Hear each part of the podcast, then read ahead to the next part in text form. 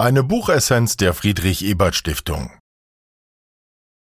Die Utopie des Sozialismus. Kompass für eine Nachhaltigkeitsrevolution.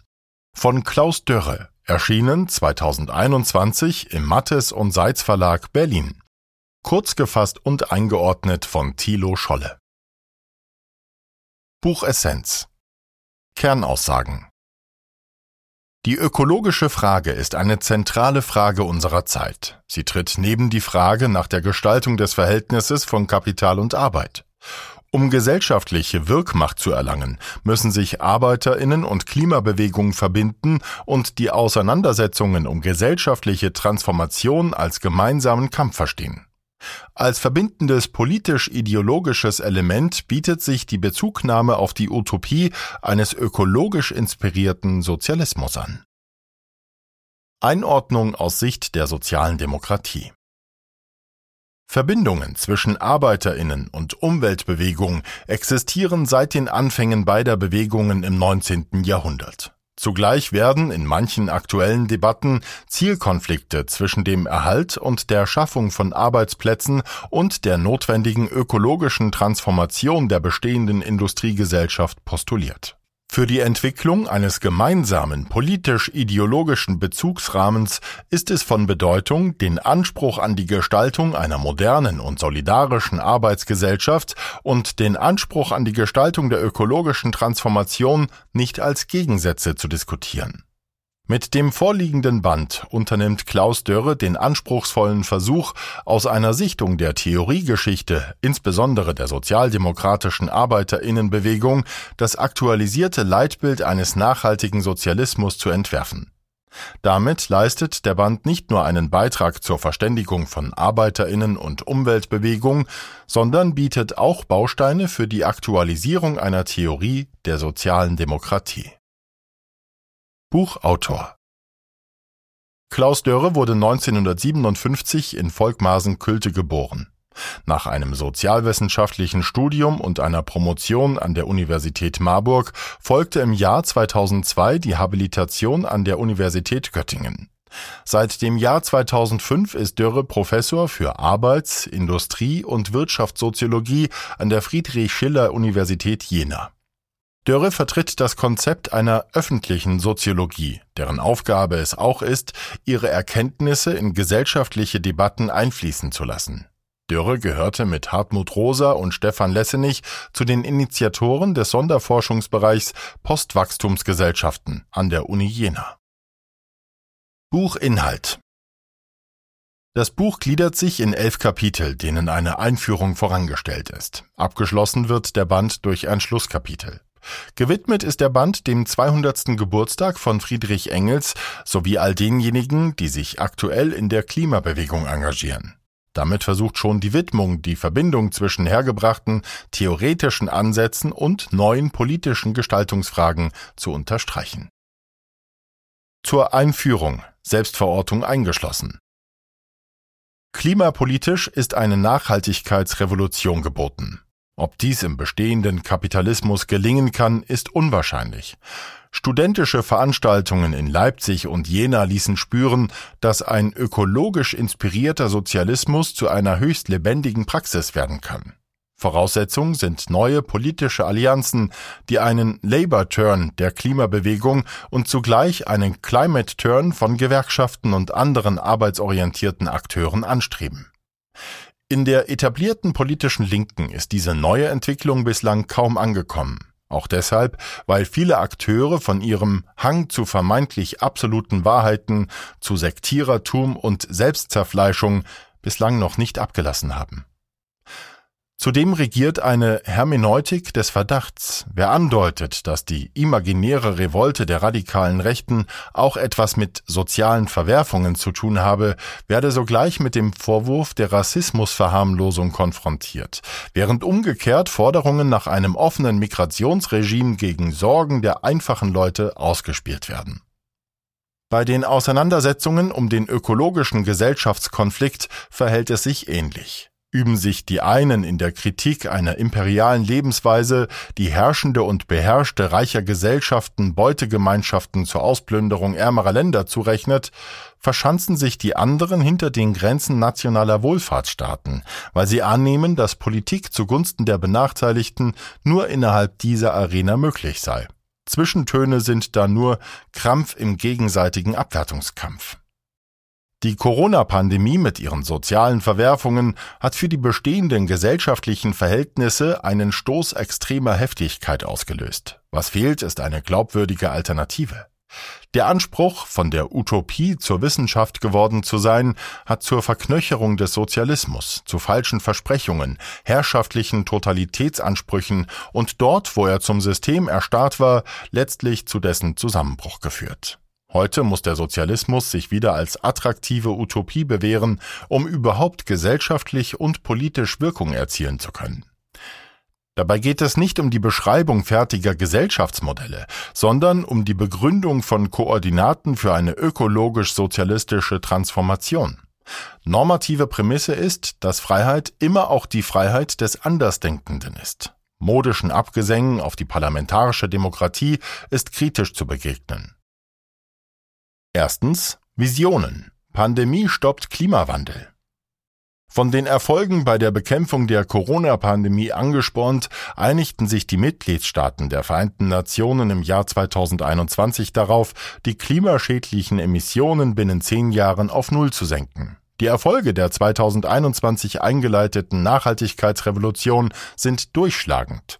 Schon im ersten Jahr wurden die Klimaziele übererfüllt. Dieses Bild, ergänzt um weitere Elemente einer solidarischen Wirtschafts- und Arbeitsorganisation sowie des persönlichen Zusammenlebens, ist keine Beschreibung des aktuellen Zustands. Es zeigt die Konturen einer möglichen nächsten Gesellschaft. Zweitens. Begriffe. Radikaler Humanismus, Postwachstum, Neosozialismus, mit Blick auf die historischen Belastungen des Begriffs Sozialismus plädieren manche Kommentatoren für neue Begriffe, Paul Mason etwa für einen radikalen Humanismus. Demgegenüber gilt es, die höchst widersprüchliche Geschichte des Sozialismus zu reflektieren und den Begriff mit neuem Inhalt zu füllen. Dies ist vor allem deshalb wichtig, weil sich zentrale Forderungen der Klimabewegung sonst nicht mit Leben füllen lassen werden. So sind die Kernforderungen von Degrowth-Bewegungen zwar sinnvoll, wenn es um die Verteilungsfrage geht, ohne genauere inhaltliche Festlegungen bleibt die Postwachstumsperspektive derart diffus, dass sie für nahezu alles und jedes benutzt werden kann. Entscheidend ist nicht nur, wie verteilt wird, sondern vor allem, wie produziert wird. Der Neoliberalismus hat vorgemacht, wie ein Revival einer Theorie funktionieren kann. Es gibt keinen Grund, warum dem Sozialismus nicht Ähnliches gelingen kann. Drittens. Heuristik. Sozialismus von der Wissenschaft zur Utopie. Ein Rückgriff auf Marx und Engels ist durchaus möglich. Auch mit Bezug auf ihre Schriften lässt sich Sozialismus nicht nur als unabänderliches Endziel, das im Gang der Geschichte bereits angelegt wäre, definieren, was Sozialismus sein kann oder sein soll, ändert sich mit der Entwicklung der kapitalistischen Formation und den Gegenbewegungen, die sie hervorbringt. So wie die Gesellschaft stetem Wandel unterliegt, muss sich auch die Rezeptur, müssen sich Ziele, Organisationsformen und Wege des Sozialismus verändern, um systemische Herrschafts- und Ausbeutungsmechanismen erfolgreich zu überwinden. Viertens. Diagnose. Landnahme. Zangenkrise. Einen reinen Kapitalismus gibt es nicht. Kapitalistische Entwicklung ist immer eine komplexe Innen-Außen-Bewegung. Die kapitalistischen Formationen eingeschriebene expansive Dynamik beinhaltet stets die Okkupation eines bislang nicht oder nicht vollständig kommodifizierten Außen. Kapitalistische Landnahmen beruhen somit auf einem Expansionsparadoxon. Der Kapitalismus muss sich ausdehnen, um zu existieren und seine Funktionsmechanismen zu reproduzieren. Dabei zerstört er im Zuge der Ausdehnung von Marktbeziehungen allmählich, was er für seine eigene Reproduktion benötigt. Je erfolgreicher die Akkumulations-, Wachstums- und Kommodifizierungsmaschine arbeitet, desto wirkungsvoller untergräbt sie die Selbstreproduktionsfähigkeit sozialer und natürlicher Ressourcen, ohne die moderne kapitalistische Gesellschaft nicht überlebensfähig sind. Zangenkrise besagt vor diesem Hintergrund, dass Generierung von Wirtschaftswachstum als zentralem Element des Kapitalismus mit Status quo-Bedingungen von hoher Ressourcen- und Energieintensität ökologisch zunehmend destruktiv und damit gesellschaftszerstörend wirkt. Fünftens. Gründe. Warum nachhaltiger Sozialismus? Das aktuelle wirtschaftliche System lässt sich immer stärker als Postwachstumskapitalismus fassen. Dieses umfasst etwa eine Verlagerung des Wachstumspols von den früh industrialisierten Ländern in Schwellenländer. Die Anlage überschüssigen Geldkapitals im Finanzsektor und die Bereitschaft zu hochspekulativen Geschäften verstärken stagnative Tendenzen, erhöhen die Krisenanfälligkeit der Wirtschaft und tragen dazu bei, dass selbst in reichen Wohlfahrtsstaaten 10 bis 15 Prozent der Bevölkerung nahezu vollständig aus geschützter Erwerbsarbeit und kollektiven Sicherungssystemen herausfallen. Zudem ist der Postwachstumskapitalismus Geburtshelfer eines mehrdimensionalen sozial-ökologischen Verteilungskonflikts, der nicht nur zwischen Arm und Reich, sondern zwischen Industriestaaten und globalem Süden, zwischen Zentrum und Peripherie ausgetragen wird. Ohnmachtserfahrungen in mehrdimensionalen Verteilungskonflikten können dazu beitragen, dass diese nicht mehr an Klasseninteressen aufbrechen, sondern eine völlig anders gelagerte Dynamik annehmen. Die Vermehrung von Produktion und Konsum haben zudem das Destruktionspotenzial der Produktivkräfte enorm anschwellen lassen. Sechstens. Nachhaltigkeit. Eine neue Rechtfertigungsordnung. Welche normativen Grundlagen kommen für eine nachhaltige und sozialistische Politik in Frage? Die Sustainable Development Goals SDGs der Vereinten Nationen können hier die Grundlage bilden. Wichtig ist zudem, demokratische Verfahren und Institutionen besitzen einen Eigenwert. Vorstellungen, auf autoritäre Maßnahmen zurückzugreifen, um den Klimawandel zu bekämpfen, sind abzulehnen. Zugleich muss Demokratie ihre Leistungsfähigkeit dadurch unter Beweis stellen, dass eine Wende zur Nachhaltigkeit mittels Bevölkerungsmehrheiten tatsächlich auch gelingt. Siebtens. Fundamente. Konturen nachhaltig sozialistischer Gesellschaften. Positive Gegenentwürfe zum Kapitalismus müssen mehr umfassen als einige Grundprinzipien. Nach der Implosion der staatsbürokratischen Sozialismen und dem Niedergang der europäischen Sozialdemokratien darf das Projekt eines nachhaltigen Sozialismus inhaltlich nicht mehr leer bleiben, weil nur so ausgeschlossen werden kann, dass sich lediglich wiederholt, was schon einmal gescheitert ist. Alle müssen wissen, worauf sie sich einlassen, wenn vom Sozialismus der Zukunft die Rede ist. Das Fundament bilden transformative Rechtsverhältnisse, die Nachhaltigkeitszielen einen Verfassungsrang geben, kollektives Selbsteigentum an und in großen Unternehmen, kooperative Marktwirtschaft mit kleineren Unternehmen, die Eckpfeiler von Wirtschaftsdemokratie, Produktionsweisen mit langlebigen Gütern, ein neues Verhältnis von Markt und Plan sowie Nachhaltigkeits- und Transformationsräte als Innovationen im politischen System. Vom Kapitalismus unterscheidet sie vor allem, dass anstelle des Gewinnstrebens soziale Bedürfnisse, Kooperation, kollektives Lernen und solidarische Sozialbeziehungen die Dynamik bestimmen. Diese Bewegungsform entsteht bereits unter kapitalistischen Bedingungen.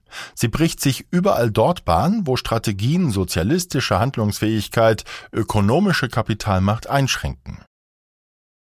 Achtens. Produktivkräfte. Digitaler Sozialismus. Eine Engführung des Begriffs Sozialismus mit digitaler Technik wird eher zum Problem. Das Internet und seine infrastrukturellen Voraussetzungen gehören in die Hände demokratischer Zivilgesellschaften. Vor dem Zugriff durch oligopolitische Konzerne muss es ebenso geschützt werden wie vor der Willkür unkontrollierter staatlicher Macht. Neuntens. Effizienz, demokratische Planung, humane Arbeit, befreites Leben. Eine Forderung kann sein, eine bedingungslose Grundzeit für alle zu institutionalisieren, das Recht für eine bestimmte Zeit aus dem Arbeitsprozess auszuscheiden oder die Arbeitszeit zu verkürzen. Damit lässt sich auch ein Einstieg in die sukzessive Aufhebung gesellschaftlicher Arbeitsteilung bewerkstelligen.